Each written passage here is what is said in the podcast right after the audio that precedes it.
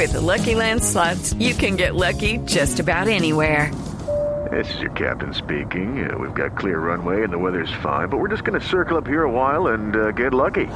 No, no, nothing like that. It's just these cash prizes add up quick. So I suggest you sit back, keep your tray table upright, and start getting lucky.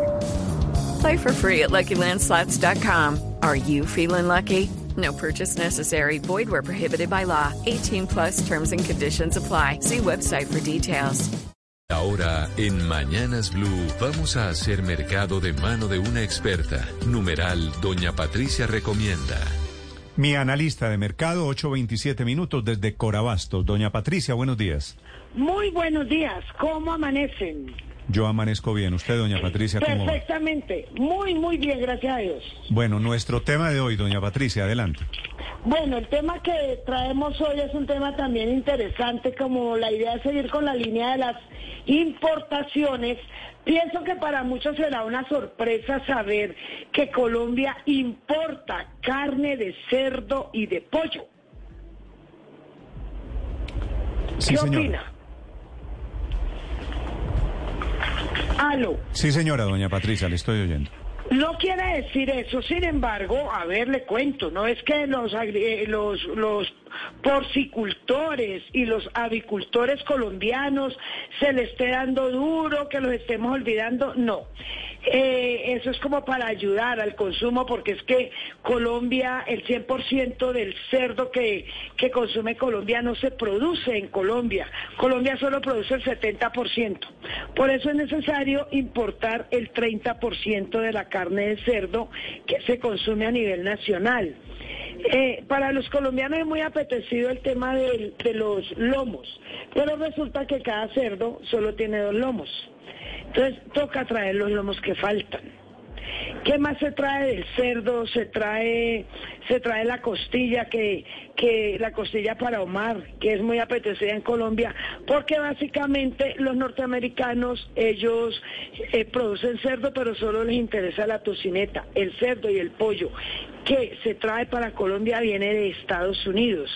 En cuanto al pollo, pues básicamente lo que más se trae es la pasta de pollo, que es la materia prima que se usa para la producción de los embutidos, los subproductos cárnicos como son salchichas, el jamón, la mortadela, etcétera. Y el otro 50% pues es mm, eh, colombinas, piernas perniles, porque los norteamericanos producen pollo, pero lo que realmente a ellos más les interesa son las alas. De resto, lo, o lo muelen para producir pasta de pollo o lo exportan. Sí. Doña Patricia, la, la carne de cerdo que importamos nosotros se usa aquí en, en dónde especialmente. ¿Cuál es el pedazo del cerdo que nos interesa a nosotros? Los lomos, lo que más se trae. A ver, los norteamericanos producen cerdo. Ellos producen su cerdo, pero realmente lo que a ellos más les interesa del cerdo es la tocineta. Entonces, los norteamericanos It is Ryan here, and I have a question for you. What do you do when you win? Like, are you a fist pumper? A woohooer, a hand clapper, a high fiver. I kind of like the high five, but if you want to hone in on those winning moves, check out Chumba Casino. At chumbacasino.com, choose from hundreds of social casino style games for your chance to redeem serious cash prizes. There are new game releases weekly, plus free daily bonuses. So don't wait. Start having the most fun ever at chumbacasino.com. No purchase necessary. VGW Group. Void were prohibited by law. See terms and conditions. 18 plus. exportan los perniles de cerdo para México, y los lomos de cerdo para Colombia y las costillas. Aunque ellos también consumen mucha costilla, nosotros consumimos las puntas de costilla que son las que ahumamos. Eso es lo que más se importa de cerdo a Colombia.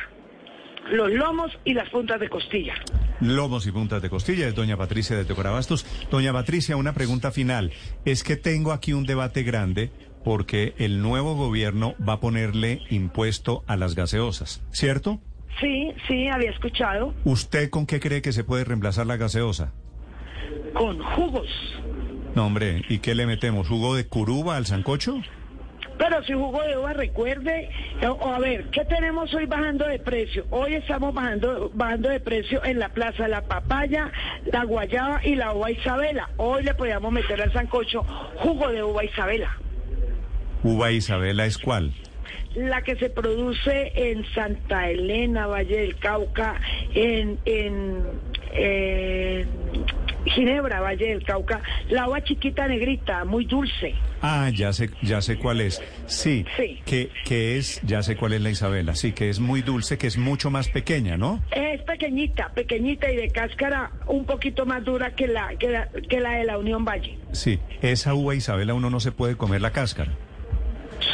Sí, se la puede comer. No, se la puede comer, pero, Dura media pero hora. es como, como comerse un chicharrón, ¿no? De hecho, el jugo de uva Isabela queda muchísimo mejor si se hierve primero la uva antes de hacer el jugo. ¿Y qué gana uno hirviendo la uva? Es que a algunas personas nos pica la lengua a los labios consumiendo la uva Isabela directamente, pero al hervirla no. Es que usted tiene, doña, doña Patricia, un paladar muy fino. ¿Por qué, correcto. por, por qué se llama uva Isabela? No sé, no sé, la variedad es Isabela, se produce mucho en el Valle del Cauca. ¿Esa es la misma uva isabelina? Yo diría que sí, Sí, pero sí. no me atrevería a asegurarlo. Bueno, la recomendación hoy es reemplace gaseosas por jugo de uva Isabela. O Aunque está un poquito costosa la mandarina y la naranja tangelo hoy, no importa, yo reemplazaría la gaseosa por los jugos de mandarina y naranja. También está bajando la papaya y la guayaba, podría ser con jugo de guayaba. Me propusieron aquí eh, agua con zumo con jugo de limón. ¿El limón cómo está hoy? El limón continúa subiendo de precio ¿Y por qué? por escasez. Pero nosotros producimos mucho limón en Colombia. Producimos mucho limón, pero hemos tenido un invierno muy fuerte. ¿Qué pasa con el invierno fuerte? Se cae la floración. Cuando se cae la floración hay poca producción. Venimos de casi un año de invierno. Sí, y todavía, y todavía no termina. ¿Y eso afecta entonces el precio del limón? Por supuesto que afecta el precio del limón. Como hay poca producción, entonces el precio del limón incrementa. Oferta y demanda. Poca oferta, harta demanda, precio para arriba. Listo, doña Patricia, gracias. Con muchísimo gusto. Estás escuchando Blue Radio. Without the ones like you, who work tirelessly to keep things running, everything would suddenly stop. Hospitals, factories, schools, and power plants, they all depend on you. No matter the weather, emergency, or time of day, you're the ones who get it done. At Granger, we're here for you with professional grade industrial supplies. Count on real time product availability and fast delivery. Call clickgranger.com or just stop by. Granger for the ones who get it done.